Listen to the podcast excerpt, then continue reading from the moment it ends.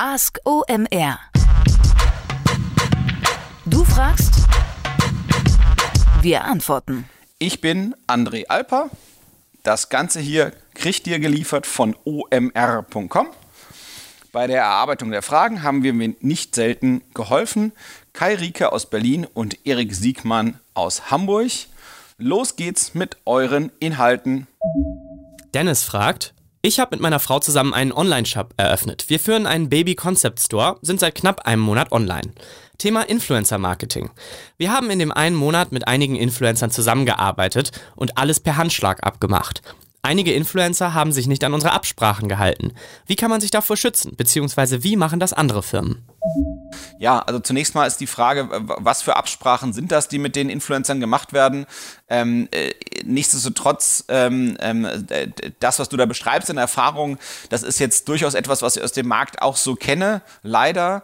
Ähm, äh, vor allem gibt es große Herausforderungen bei, bei, bei ähm, bei Briefings bezüglich Inhalten mit Influencern, die sind da selten so kooperativ oder, oder fähig zu Kooperation, wie man sich das wünschen würde von Unternehmens- oder Agenturseite aus. else Ähm, ich glaube, es ist natürlich ein Fehler, ähm, keinen Vertrag zu machen. Das würde ich auf gar keinen Fall machen, denn wenn ich einen Vertrag habe und es wird nicht erfüllt, das, was da drin steht, ähm, dann braucht man auch nicht zu zahlen. Ähm, ich glaube, es ist super wichtig, sich wirklich vorher klar Gedanken zu machen und das auch schriftlich zu artikulieren, was man gerne möchte und was nicht. Ähm, das ist nichtsdestotrotz das, wo es trotzdem äh, schwierig ist. Man muss mit den Leuten drüber reden. Ähm, man muss, ähm, die haben eben eigene Ziele, eine eigene Logik, eine eigene Denke.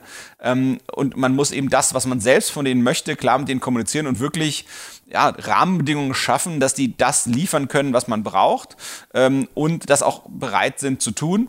Ähm, äh, wie gesagt, wenn sie sich an die Briefings nicht halten, hat man den Vertrag und kann immer noch sagen, ist nicht erfüllt, deswegen so und so ähm, die, sagen mal, die, die Personen, die da hinter den Accounts stehen, die sind jetzt nicht immer so super rational. Das heißt, äh, wenn, wenn man sich da jetzt mit allen verfeindet in einem Bereich, und das sind jetzt die wichtigsten Influencer in dem Bereich, ist wahrscheinlich auch nicht so vorteilhaft, weil äh, letztendlich kommt man mit denen auch gar nicht mehr zusammen. Insofern ist das so ein bisschen so eine, ähm, eine, eine Vertrags- und äh, Kooperationssituation, mit der man irgendwie in gewissem Rahmen vorsichtig sein muss, wenn von den Influencern, mit denen man da gerade zusammenarbeitet, auf jeden Fall extrem viel abhängt. Wenn, wenn das welche sind, äh, wo man sich im Notfall auch verscherzen kann, weil die eben ihren Job nicht gemacht haben und dann böse auf einen sind, dann ist es halt eben so. Wenn es aber diejenigen Personen sind, von denen dauerhaft viel abhängt in dem Bereich, in dem ich aktiv sein möchte, dann würde ich halt Vorsicht walten lassen und dann, dann würde ich immer lieber gelten lassen, when in doubt, leave it out, äh, wie der, wie der äh, Denglisch sprechende Mensch so sagt.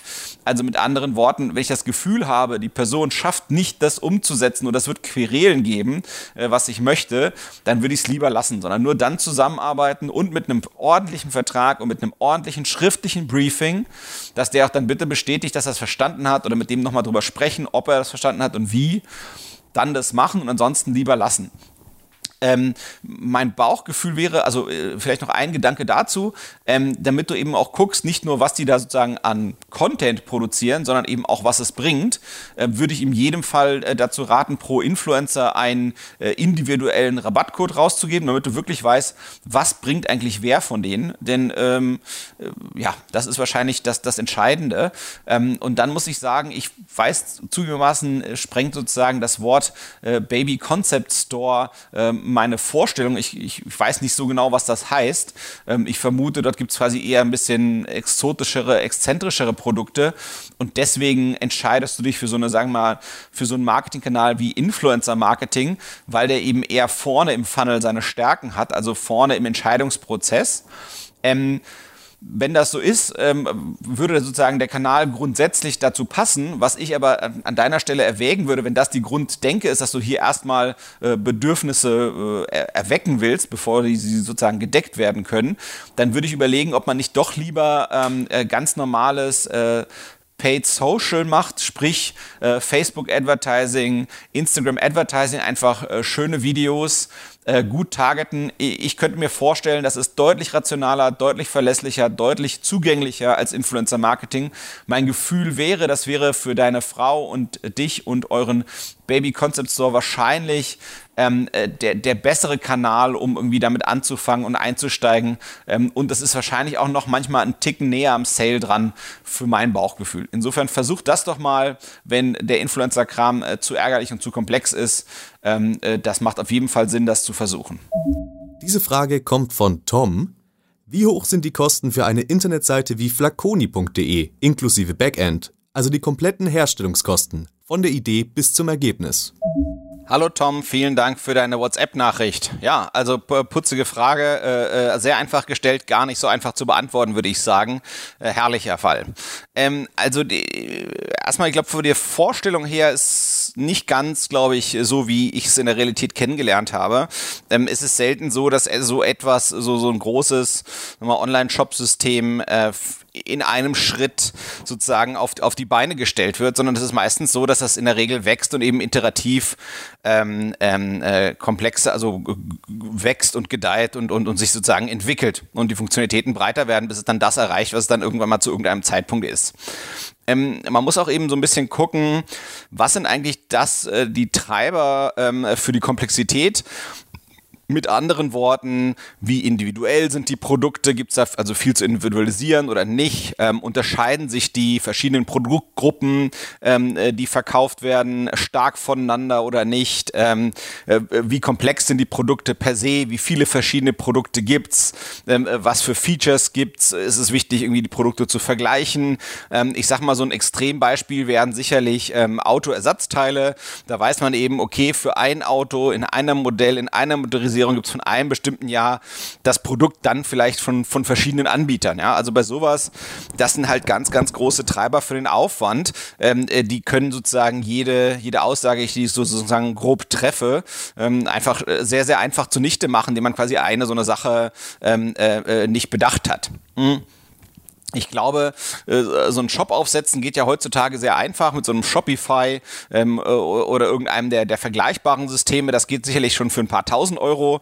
Ähm, bei meinem Zigarrenshop war es so, ähm, äh, Noblego heißt der, der, die erste Version, die hatten es vielleicht irgendwie 5000 Euro gekostet, die war dann Schrott, die könnte man irgendwie beiseite legen relativ zügig. dann die zweite Version, die hatten es ungefähr 50.000 Euro gekostet und ich sag mal, die Version, die da läuft, vielleicht wieder das Fünffache davon, die jetzt halt irgendwie richtig geil ist und, und wirklich da ist ist, wo sie sein sollte, und dann eben auch verschiedene Brands betreiben kannst. Das heißt, es ist eben meistens iterativ. Ähm, ich glaube, ähm, also das ist ja nicht eine untypische Größe, sagen wir mal so im Magento-Bereich, ein paar zig bis untere Hunderttausender Euro, bis das so richtig geil ist und je nachdem eben, was für Produkte du verkaufst, muss das ja schon irgendwie auf diese Warengruppen dann irgendwie spezialisiert sein, je nachdem, wie, wie viele oder wenige das sind.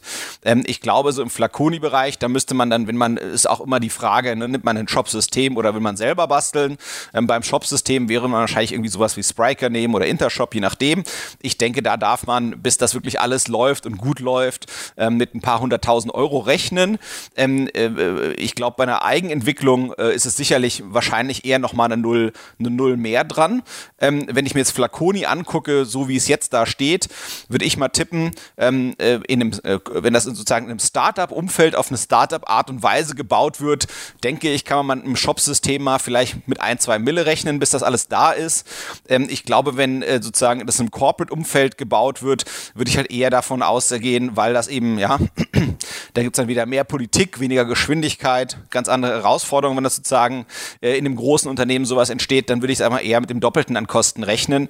Ähm, äh, ich glaube, die Kernfrage ist immer, wenn das gerade im Corporate-Umfeld aufgesetzt ist, äh, oh, aber, aber letztendlich auch im Startup-Umfeld, ja, gibt es da eigentlich einen Architekten, eine, eine Kernperson, ähm, die fähig ist, die verschiedenen Interessen der verschiedenen Bereiche, die so ein, so ein Online-Shop mit sich bringt, ähm, unter einen Hut zu bringen. Da gibt es ja äh, die Beteiligten, die haben halt immer sozusagen ihre Bereichsbrille auf und mittel, mittel viel Verständnis für den Rest der Dinge. Ähm, äh, und, und, und die haben manchmal auch nicht so ein Gefühl dafür, für die, für die Aufwand-Nutzen-Relation. Ähm, ähm, und äh, die Frage ist halt eben, gibt es halt jemanden, der schafft, diese verschiedenen Interessen sehr gut im Sinne der Firma zu managen? Ähm, das ist meiner Meinung nach auch so, so ein Kern Kernpunkt, äh, der sicherlich die, die, die Aufwand, äh, der dort betrieben werden muss, bis das Ding geil ist, ähm, äh, ja, extrem, extrem treiben. So, dann ist eben auch die Frage so ein bisschen, äh, die auch nochmal einen starken Impact hat, darauf hat, auf den ähm, Aufwand, der da ist, ähm, ist eigentlich das, was nicht sichtbar ist. Ja, das heißt, ähm, wie intelligent ist das Geschäftsmodell eigentlich im Backend übersetzt? Das heißt, sind alle Artikel, die da sind, eigentlich auch wirklich da? Äh, wie gut ist das Pricing? Wie gut ist das technische Konzept? Wie gut ist DBI aufgesetzt? Man muss sich das vorstellen wie so ein Eisberg. Das meiste ist das, was man nicht sieht. Das heißt, die Frage ist eben, äh, was soll wirklich dort selbst gebaut werden ähm, und was muss an andere Systeme angedockt werden. Ähm, also typische Systeme, die angedockt werden, ist sowas wie so eine Warenwirtschaft oder ein ERP-System oder so ein Logistikbereich, wo dann auch ein Retourenhandling drin ist, was dann wiederum äh, Auswirkungen hat bis hin ins Marketing. Ähm, dann gibt es sicherlich den, den äh, CRM-Bereich, das Customer Relationship Management oder heutzutage die moderne Version, so eine Customer Data Platform, ähm, die da extrem viel steuert. Äh, dann gibt es sicherlich das Online-Marketing und den Business Intelligence Stack, der sozusagen äh, eben auch wieder Business Intelligence spült ja in ganz, ganz viele äh, Bereiche rein, bis in Einkauf, bis in CRM und natürlich auch Neukundenakquise und so weiter.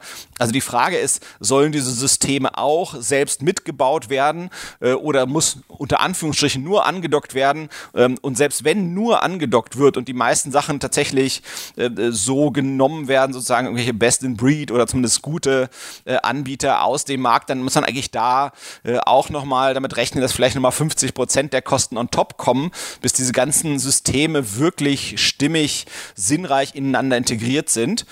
Und was dann eben nochmal wieder on top kommt, damit wir nicht denken, wir wären schon am Ende, ähm, dann ist sicherlich nochmal Content. Also der, der, der, sozusagen, der Shop muss ja irgendwie auch irgendwie eigenen Content haben, äh, der die Produkte beschreibt. Da wird man jetzt nicht irgendwas nehmen können, was woanders herkommt, äh, Bebilderungen. Äh, äh das ist eben auch nochmal eine, eine ganze Ecke Stoff an Fixkosten, die da dazukommt. Die sind bestimmt auch nochmal 10, 20 Prozent der Kosten on top.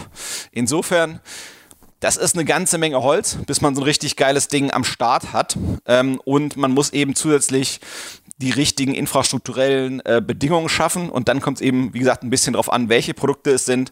Und dann kommt man hoffentlich in eine Region, die so Sinn macht. Tom, ich hoffe, es hilft weiter und du bist nicht entmutigt, sondern siehst das Potenzial und nicht den Aufwand, der dahinter steckt. Und es macht trotzdem für dich Sinn. Und dann viel Erfolg in deiner Unternehmung. Ein Kunde hat während einer Rabattaktion per Rechnung bestellt, zudem ist er über die versandfreie Grenze geraten. Im Anschluss hat der Kunde einen Teil der Bestellung retourniert. Nach Abzug von Versandkosten, Klarna-Gebühren etc., die wir übernommen haben, haben wir mit der Order Minus gemacht. Wie kann man das als kleines Start-up vermeiden? Mache ich einen Fehler in der Kalkulation oder ist das einfach Geschäftsrisiko? Vorneweg, ganz wichtig, ich biete keine Rechtsberatung an. Das hier ist keine Rechtsberatung. Ähm, ich kann hier nur meine Gefühl äh, äußern auf Erfahrung und Beobachtung, was ich sonst wo ähm, gesehen habe. Ähm, zunächst einmal, ich glaube schon, dass das irgendwie dein Geschäftsrisiko ist, wenn du das halt eben so gebaut hast. Man muss, das ist halt so ein bisschen ein zweischneidiges Schwert ähm, man kann durchaus äh, in die eigenen AGBs reinschreiben, dass wenn etwas zurückgeschickt wird und man dadurch, äh, dann wird ja auch eine Erstattung, äh, äh, äh, kommt ja dann ins Spiel, dass du dann von dieser Erstattung, was du dem Kunden erstattest für das, was er zurückgeschickt hat, da könntest du ja ihm schon nochmal Versandgebühren für abziehen. Das heißt, das ist schon machbar, das in die AGBs einzu, äh, reinzunehmen, so dass man das so machen möchte und wird. Ähm, das kann aber immer, immer sein, dass das bei den Kunden doof ankommt. Ähm, äh, mehr zu bestellen, um versandkostenfrei die Sachen zu kriegen, ist ja durchaus auch eine Masche. Insofern ist das ja total legitim. Die Frage ist ja letztendlich, auf wie viele, wie viele Fälle gibt es hier? Ähm, äh, ja, insofern, das kann halt eben sein, dass man eben Kunden dann nicht so happy macht. Und wir wissen ja alle, äh, äh, Erstbestandskunden lohnen sich so richtig. Bei der Neukundenakquise ist ja manchmal ein bisschen, bei dem neuen, bei neu akquirierten Kunden ist es manchmal ein bisschen schwierig, Geld zu verdienen. Äh, richtig schön wird es eigentlich erst, wenn man mit CRM-Maßnahmen, mit den Kunden, die man schon einmal gewonnen hat, wenn man durch, die, durch den direkten Kundenkontakt dann wieder an die verkauft, dann macht die Marge eigentlich richtig Spaß. Ähm, dann, was man eben auch nochmal erwägen kann in solchen Fällen, dass man das Zurückschicken ein bisschen schwieriger macht, dass es eben vielleicht nicht direkt erlaubt ist, sondern dass man das vielleicht erstmal anfordern muss, sich die Freigabe dafür holen muss, dass man das zurückschicken wird ähm, und dann man das irgendwie einen Tag später das okay kriegt vom Online-Shop, wenn der Online-Shop sich das manuell anguckt. Und dort, wo man da, die da wieder in Kommunikation ist zu dem Thema hier zurückschicken mit dem Kunden, dort kann man dann eben auch sagen, hier, wenn du das zurückschickst, rutscht deine Gesamtbestellung unter den Mindestbestellwert fürs versandkostenfreie Freund. Und dann muss ich dir eben 4,95 oder was auch immer eben wieder wieder abziehen. Ähm, äh, das ist sozusagen das, was man machen könnte. Dann äh, was weiteres, was so ein bisschen eben auch äh, eine Umgehung oder eine Milderung des Problems ist, ist letztendlich dass man eben guckt, dass man gar nicht so viele so kleine Sachen hat, dass man eben die Bundlegrößen hochdreht. Was ich, was man sagt, Mindestbestellwert ist 30 Euro, wo es dann versandkostenfrei ist, dass man eben guckt, dass man nicht zu viele Produkte unter 30 äh, Euro hat, dass das eben auch möglichst selten passieren kann eigentlich. Ähm, äh, wichtig ist in der Essenz, ähm, dass das sozusagen die Mehrheit der Bestellungen, äh, dass das da nicht passiert. Ja? Also ich glaube, wenn das bei manchen Bestellungen mal passiert, das ist okay, aber das, das muss eigentlich die Ausnahme sein. Äh, und ansonsten muss man sie eben mit den Sachen behelfen, die ich gerade genannt habe aber bitte äh, bei dem ganzen Kram muss man eben gucken, äh, wie funktioniert das hier im Verbraucherschutz, was gibt es da für rechtliche Reglementarien. Also das ist jetzt quasi nur ein sehr betriebswirtschaftlicher Blick auf die Welt, aber das ist auf jeden Fall etwas, was in den rechtlichen äh, Rahmen äh, rübergeht. Insofern unbedingt dort abklären, äh, bevor man sich da entscheidet, wie man das handhabt in Zukunft. Viel Erfolg, Dennis, beim Lösen dieses kleinen gordischen Knotens. Ich hoffe, es hat euch wieder einen riesen Spaß gemacht äh, zuzuhören. Ihr konntet ein, zwei Gedanken und Inspirationen mitnehmen, um morgen euer Performance, Marketing und eure digitale Kommunikation noch ein Stück geiler zu machen und ein paar Ideen, wo ihr Sachen ausprobieren könnt.